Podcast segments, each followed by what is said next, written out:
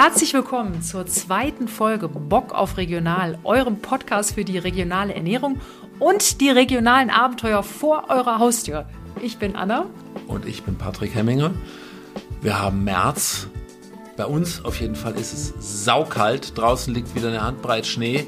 Die Schneeglöckchen sind unter einer weißen Decke verschwunden. Die Hühner haben sowas von schlechte Laune, weil sie diesen Schnee nicht leiden können, den gefrorenen Boden, auf dem sie nicht picken und scharren können. Die sind fast persönlich eingeschnappt. Die gucken uns richtig vorwurfsvoll morgens an. Es ist kein Spaß, wenn die da ihre langen Beine rausstrecken. Als ob wir den Schnee persönlich hingetan hätten, um sie zu ärgern. Aber wie ist deine Laune, Anne? Meine Laune ist gut, weil zweite Folge. Und was können wir uns bei diesem Wetter weiter schönes, leckeres, regionales Kochen. Da haben wir ein super Rezept für euch.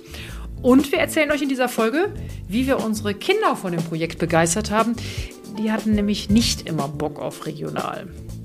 Und wir haben Tipps und Tricks für euch, wie ihr euch beim Einkauf im Supermarkt zurechtfindet. Das ist nämlich immer gar nicht so leicht, wenn man da auf Regionalität achten möchte. Ja, viel Spaß bei der zweiten Folge. Viel Spaß. Also lasst uns starten mit der zweiten Folge Bock auf Regional. Patrick, bist du wieder so aufgeregt oder geht's jetzt schon ein bisschen? Nein, ich bin immer noch aufgeregt. So ein Mikrofon im Gesicht zu haben, ist für mich als alten Printjournalisten einfach immer ein bisschen äh, immer noch aufregend, aber ich habe ja dich als Profi an meiner Seite. Ja, absoluter Profi. Ich verrate euch ein kleines Geheimnis. Gerade haben wir schon mal eine halbe Stunde eine Folge aufgenommen und äh, ich hatte das Mikrofonkabel verwechselt. Das heißt, es war nichts drauf. Also, jetzt müssen wir loslegen, weil gleich kommen die Kinder aus der Schule und wollen was Regionales zum Essen haben. Was ist denn eigentlich reif im März, Patrick? Wenig. Also deswegen gibt es heute mal wieder Bratkartoffeln mit Spiegelei und wir kriegen noch einen Krautsalat dazu. Äh, reif ist, sind Lauch, Pastinake, Rosenkohl, Spinat, Topinambur, Chicorée, Feldsalat und der unvermeidliche Portulak. Und auf den Feldsalat kommen wir ganz am Schluss nochmal zu sprechen. Da haben wir nämlich ein schönes, wärmendes, regionales Rezept für Warum euch. sagst du eigentlich unvermeidlicher Portulak? Interessiert mich jetzt. Was hat der arme Portulak? Weil kein? Mensch weiß, was Portulak ist. Haben wir doch letztes Mal schon. Ja, ja, haben wir geklärt, aber hat ja vielleicht nicht jeder gehört. Ist Postelein. Sieht ein bisschen aus wie Klee, kann man gut an Salat tun, schmeckt, schmeckt lecker, sehr würzig. Schmeckt lecker, nicht unvermeidlich. Beim Kohl wird's jetzt dünner. Der herrliche Grünkohl verschwindet allmählich aus den Supermarktregalen, wenn er da überhaupt lag und aus dem Bioladen. Aber falls ihr noch einen ergattert, dann macht euch doch mal Grünkohlchips das haben wir letztens gemacht, beziehungsweise Patrick, da hatten wir Gäste und es war saulecker. Sag mal kurz, wie es geht. Ja, also wenn ihr keinen äh, Grünkohl oder Schwarzkohl mehr findet, könnt ihr auch einfach Wirsing nehmen, den gibt's immer noch. Ofen auf 120 Grad Umluft vorheizen, währenddessen äh, Kohl oder Wirsing waschen, trocknen und, und dann die, ähm, die Blätter so in mundgerechte Stücke von den, von den Rippen reißen, in einer Schüssel vermengen mit Öl, Olivenöl ist sehr lecker, ist aber halt nicht regional, also nehmt irgendwas anderes. Bisschen Salz, das war's eigentlich schon. Gewürze kann man auch eigentlich nach, äh, nach Gusto nehmen, entweder was regional ist oder was euch schmeckt. Das Ganze ein bisschen durchziehen lassen, dann auf einem Backblech, äh, ausgelegt mit Backpapier, Backpapier heißt das, drauflegen, gucken, dass die Blätter sich nicht gegenseitig berühren, ab in den Ofen und dann braucht's je nach Ofen, je nach Blatt, äh, Wirsing braucht ein bisschen länger, weil die Blätter dicker sind, vielleicht so 20, 30 Minuten. Dann sind die herrlich knusprig, auskühlen lassen und der gesunde Fernsehabend ohne Kartoffelchips ist gerettet. Naja, Fernsehabend ja. oder ihr macht oder na, also wir haben wir haben dafür ein paar Leute hier gehabt, haben dazu gereifte Rieslinge gereicht, äh, standen draußen am Feuer, war herrlich und war sehr herrlich. Köstlich. Also man muss ja auch irgendwie diese kargen Zeiten jetzt überbrücken. Wir haben März, 21. März ist äh, kalendarischer Frühlingsanfang. Davon ist jetzt gerade sehr wenig zu spüren. Ich weiß auch nicht, ob Ende März davon was zu spüren sein wird. Die Sache ist aber die, obwohl dann der Frühling anfängt und dann auch die Zeitschriften wieder voll mit leckeren Frühlingsrezepten sind, guckt mal genauer hin, da ist nichts regional. Das meiste kommt noch von wer weiß Gott woher, weil äh, in Deutschland beginnt der Frühling erst im Mai, bis da endlich mal was wächst, was geerntet werden kann. Es hat schon seinen Grund, dass wir jetzt gerade eigentlich in der klassischen christlichen Fastenzeit sind. Das ist uns aber erst klar geworden mit unserem Experiment. Weil vorher war ja alles verfügbar immer. Wenn man aber mal darauf kommt, dass jetzt gerade fast gar nichts mehr reif ist, im April wird es ja dann noch schlimmer, dann sieht man wirklich, das hatte schon seinen Sinn mit der Fastenzeit. Ja, das im Herbst geschlachtete Schwein war aufgegessen, die Vorräte dezimiert, was Neues gab es noch nicht. Da war es ganz praktisch, wenn man für ein paar Wochen einfach mal weniger gegessen hat. War ja eh nichts da. Apropos. Apropos weniger essen. Ja, wir sind ja recht unvorbereitet. Das war Plan so. Wir wollten unvorbereitet in dieses Jahr starten, hatten also nichts eingekocht und eingemacht. Standen wir vor unserer Vorratskammer mit den Kindern. Wir wollten euch ja sagen, wie war das eigentlich mit unseren Kindern? Die hatten ja nicht immer Bock auf regional.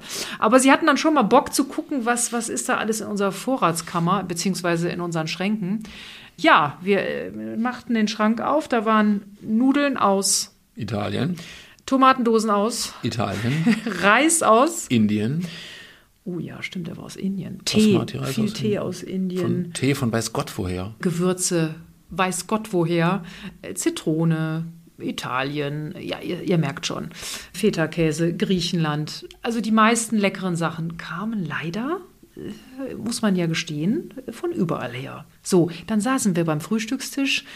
Äh, Vor uns das Schokocroissant, der Kakao und der Kaffee dampfte in unseren Tassen. Und da fiel uns auf, okay, Kaffee kommt auch ganz woanders her und Kakao wird jetzt auch nicht hier im Vorgarten angebaut. Wir haben viel diskutiert, weil wir haben gesagt, wir können doch nicht gleich mit Ausnahmen starten. Haben dann aber gesagt, äh, doch können wir. Können wir, Wir weil können gleich mal genussvoll scheitern, weil es soll nicht dogmatisch werden und es soll gerade auch, die, die Kinder muss man ja mitnehmen. Und wenn wir ihnen am 1. Januar den Kakao verboten hätten, dann hätten wir, glaube ich, gleich einen Zwergenaufstand hier zu Hause gehabt. Also haben wir gesagt, die Kinder dürfen Kakao und Schokolade. Und es muss ja gerecht zugehen. Wenn die eine Ausnahme haben, wollen wir auch eine haben und haben uns den Kaffee erlaubt. haben wir erlaubt, äh, man muss auch dazu sagen, kleiner Einwurf, die Alternativen zu Kaffee sind auch gewöhnungsbedürftig. Lupinenkaffee gibt es regional. Löwenzahnkaffee. Nee, nee, schmeckt nicht. Und wir haben aber dann immerhin darauf geachtet, unseren Kaffee von einem lokalen Röster zu beziehen. Rainer Leonhardt aus der Andexer Kaffeerösterei. Schön groß von dieser Stelle an dich, lieber Rainer. Da wissen wir, dass die Wertschöpfung hier in der Gegend ist. Wir wissen, wo Rainer seine Kaffeebohnen herkriegt und dass das alles mit rechten Dingen zugeht. Ihm. schmeckt doch köstlich, der Kaffee. Ja, Und Rainer so- hat übrigens einen Online-Shop. Ja, hat er, ja. Unbezahlte Werbung. Also super. Packen wir in die Shownotes. Super Typ, der Rainer. Ja, also wie gesagt, Ausnahmen haben wir angefangen. Ja, und dann kam ja die Ökokiste. Die Kinder guckten rein. Kohl, Kohl, Kohl, sage ich nur, im Februar. Und undefinierbare Knollen, äh, braune Wurzeln. Rote Beete. Da muss man Kinder erstmal äh, von begeistern. Und die waren nicht immer begeistert über den ganzen Kohl. Igitt, meinten die. Was? Diesen Schlons äh, soll ich essen? Oh, ihr Armen, ich schmier mir lieber ein Honigbrot. So ging die, das die, regional, die regionalen Dinkelnudeln, ne? Auch schwierig. Naja, schwierig. gut, aber die gingen dann irgendwann. Na gut, was haben wir gemacht? Ein befreundeter Koch hat uns den Tipp gegeben, nehmt die Kinder mit. Macht ein Erlebnis draus, hat er gesagt.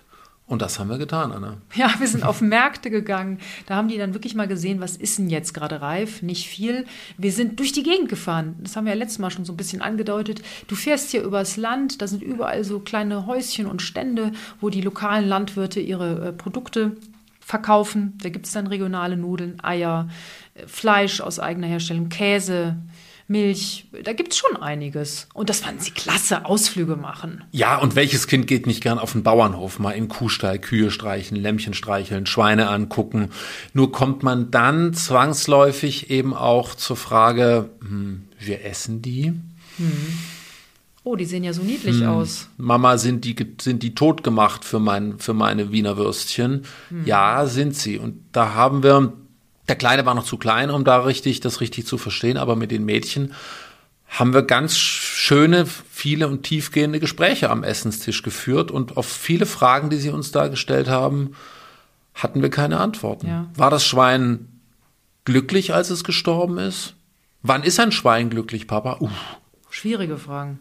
Schwierige, aber ihr kommt ins Gespräch mit euren Kindern. Ja? Ja. Ich bin ganz ergriffen jetzt. Jedenfalls Also zum Thema Fleisch machen wir auf jeden Fall nochmal Mal noch eine mal eine eigene Folge, Folge. weil das ist ein Riesenthema.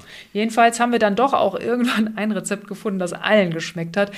Ich sag nur Kartoffeln. Kartoffeln, Salzkartoffeln, Bratkartoffeln, äh, Kartoffelpüree. Kartoffelpü, sagt man doch immer so schön. Also da gibt's schon einiges, was ihr mit Kartoffeln machen könnt. Die haben so ein bisschen bei uns die Nudeln mit Tomatensoße jetzt in diesen kargen Zeiten auf jeden Fall ersetzt. Also macht ein Abenteuer draus, macht echt Spaß. Losfahren mit den Kindern und, und äh, die haben doch ein, ein ganz anderes Gefühl und die Wertschätzung für die Landwirte, die steigt auch ins Unermessliche. Genau, nicht ins Kino oder in den Freizeitpark, sondern mal auf dem Bauernhof. Letztes Mal hatten wir euch ja schon angedeutet, was macht man eigentlich im Supermarkt, wenn man da gute regionale Produkte finden will? Und wir haben es gar nicht aufgelöst, ist uns danach aufgefallen. Das sind nee, wir euch noch schuldig. Genau, und das ist auch leider relativ kompliziert. Auf den schlimmsten Verpackungen steht nämlich gar nichts drauf. Da steht abgepackt für und dann war es das. da Oder darf ich auch noch eine Sache sagen? Natürlich. Du gehst in den Supermarkt und dann steht dann, wir haben hier 400 regionale Produkte für Sie. Habe ich letztens gelesen im Supermarkt. Und dann denkst du, ja, und wo sind die? Wie sind die ausgeschildert? Da siehst du dann gar nichts. Aber es klingt erstmal gut. Ne? Regional klingt ja erstmal gut. Aber da muss man eben genau hinschauen. Genau. Wie gesagt, die schlimmsten Verpackungen sind dann die, auf denen gar nichts draufsteht, außer abgepackt für. Ich weiß nicht, wo das herkommt, was drin ist. Ich weiß nicht, wo es abgepackt wurde. Gar nichts. Eine erste kleine Orientierung gibt euch das ähm, EU-Bio-Siegel. Kennt ihr, das ist so ein, so, ein, so ein stilisiertes Blatt aus Sternen, meistens weiß auf grünem Hintergrund. Das unterscheidet schon mal in Nicht-EU-Landwirtschaft, EU-Landwirtschaft und deutsche Landwirtschaft. Da sind wir jetzt noch nicht regional, aber wir bekommen zumindest, wenn wir darauf achten, mal so ein kleines Bewusstsein dafür. Wer ein bisschen tiefer gehen will, der schaut sich die EU-Siegel an, die kennt ihr wahrscheinlich auch. Die sind so vielleicht so zwei Cent Münzen groß. Eins ist blau-gelb, eins ist rot-gelb. Das blau-gelbe ist das nicht ganz so gute. Das ist die sogenannte geschützte geografische Angabe. Das ist zum Beispiel der Schwarzwälder Schinken. Da können die Schweine aus Holland kommen und im Schwarzwald werden sie getötet und geräuchert. Dann ist das ein Schwarzwälder Schinken. Besser, ihr geht auf das rot-gelbe Siegel, das ist die sogenannte geschützte Ursprungsbezeichnung. Da wird das Lebensmittel erzeugt, verarbeitet und hergestellt in einer Region. Beispiel Allgäuer Emmentaler. Genau, da muss die, müssen die Kühe im Allgäu stehen, die Milch im Allgäu geben, die Käserei muss im Allgäu sein, der Käse muss im Allgäu reifen. Nur dann darf er Allgäuer Emmentaler heißen. Also gut, da haben wir schon ein paar Anhaltspunkte. Dann gibt es aber auch noch zig Regionalsiegel von einzelnen Bundesländern. Ich glaube, jedes Bundesland hat inzwischen eins. Ne? Ja. ja. Genau, und dann solche Sachen wie unser Land. Und, das sind dann Erzeugerverbände. Unser Land ist ein Erzeugerverband hier aus der, aus der Region, äh, wo sich eben regionale Erzeuger zusammengeschlossen haben. Äh, und das Regionalfenster, das sogenannte Regionalfenster gibt es noch, wo ziemlich genau draufsteht, wo etwas herkommt. Aber es ist verwirrend, es ist besonders dann verwirrend, wenn man in die Tiefe geht. Mhm. Beispiel Gewürzgurke, da kommen dann die Gurken wegen mir aus Franken. Und die sind dann, äh, wir haben, haben ja gerade auch so ein Glas im Kühlschrank stehen, ne? verfeinert mit Agavendicksaft. Da ist da 0,04% Agavendicksaft drin und der kommt dann aber aus Mexiko. Mhm. Ja, also ganz sicher kann man nur sein, wenn man jemanden hat, den man fragen kann und wirklich zu 100% auf der sicheren Seite seid ihr nur, wenn ihr die Sachen selber macht.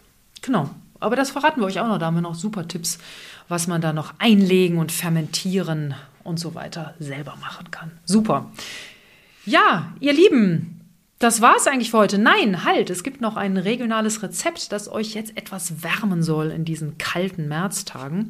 Und zwar ist das eine Feldsalatsuppe mit geröstetem Brot. Brot. Dafür braucht ihr das sagen wir euch jetzt mal, aber ihr müsst jetzt nicht Zettel und Stift rausholen, um das mitzuschreiben. Das packen wir euch auch noch unten in die Show Notes. Für vier Personen 150 Gramm Feldsalat, eine Zwiebel, ein Knoblauch, gibt's jetzt auch schon wieder aus Deutschland, habe ich letztens gesehen, ein Esslöffel Öl, 400 Gramm mehlig kochende Kartoffel, ein Liter Gemüsebrühe, kann man auch wirklich ganz leicht selber machen, erzähle ich nochmal an anderer Stelle.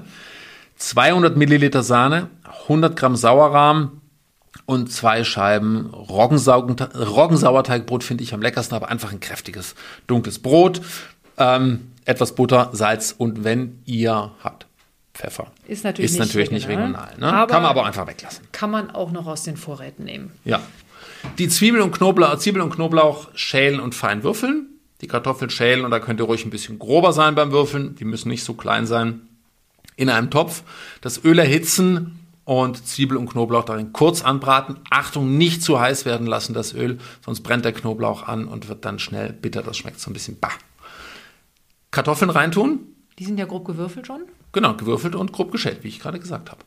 Mit der Gemüsesuppe aufgießen, aufkochen und dann so 15 Minuten köcheln lassen, einfach bis die Kartoffeln weich sind. Da könnt ihr immer wieder nachschauen. Nebenbei könnt ihr den Ofen schon mal auf 200 Grad Ober-Unterhitze schalten und den Feldsalat. Waschen, putzen, trocken schleudern. Wenn ihr wollt, ein bisschen was zur Deko beiseite legen, müsst ihr aber auch nicht und den Rest einfach zusammen mit der Sahne in die Suppe geben, Mixstab rausholen, wüt, wüt, wüt, Sein pürieren. Lieblingsgeräusch, er liebt es. Ähm, Einmal kurz aufkochen, dann schmeckt die Sahne nicht mehr so sahnig, dann integriert sich das alles ein bisschen schöner. Mit Salz und, wenn ihr wollt, Pfeffer abschmecken. Dann, Genau, dann könnt ihr euch natürlich noch ein paar Croutons machen. Genau, ich würde, dann kann man das einfach so ein bisschen vor sich hin simmern lassen. Die Brotscheiben einfach schön mit Butter bestreichen, in feine Streifen oder kleine Würfel schneiden. Dann auf ein mit Backpapier belegtes Backblech in den ja bereits vorgeheizten Ofen und dann so circa 10 Minuten knusprig rösten. Man kann das natürlich auch in der Pfanne machen. Wir machen Croutons auch ganz oft in der Pfanne.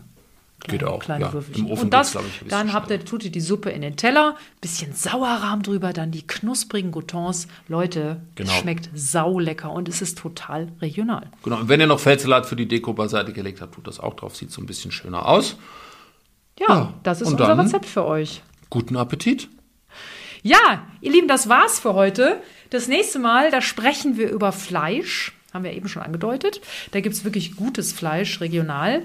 Und es gibt ein Rezept, damit wir diese kargen Zeiten überstehen. Es gibt jede Menge Überraschungen.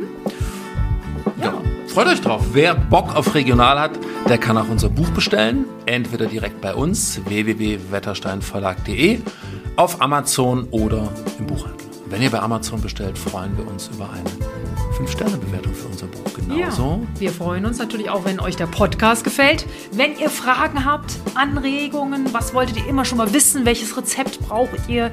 Welche coolen regionalen Produzenten kennt ihr vielleicht? Immer her damit. Unsere E-Mail findet ihr auf unserer Homepage wettersteinverlag.de. Dort könnt ihr euch auch für den Newsletter anmelden. Da gibt es alle zwei Wochen ein leckeres regionales Rezept.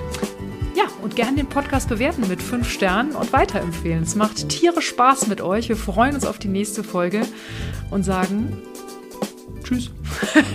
Bock auf regional. Zum Schluss versemmelt. Nein. Hat Spaß gemacht. Danke. Spaß gemacht. Ja.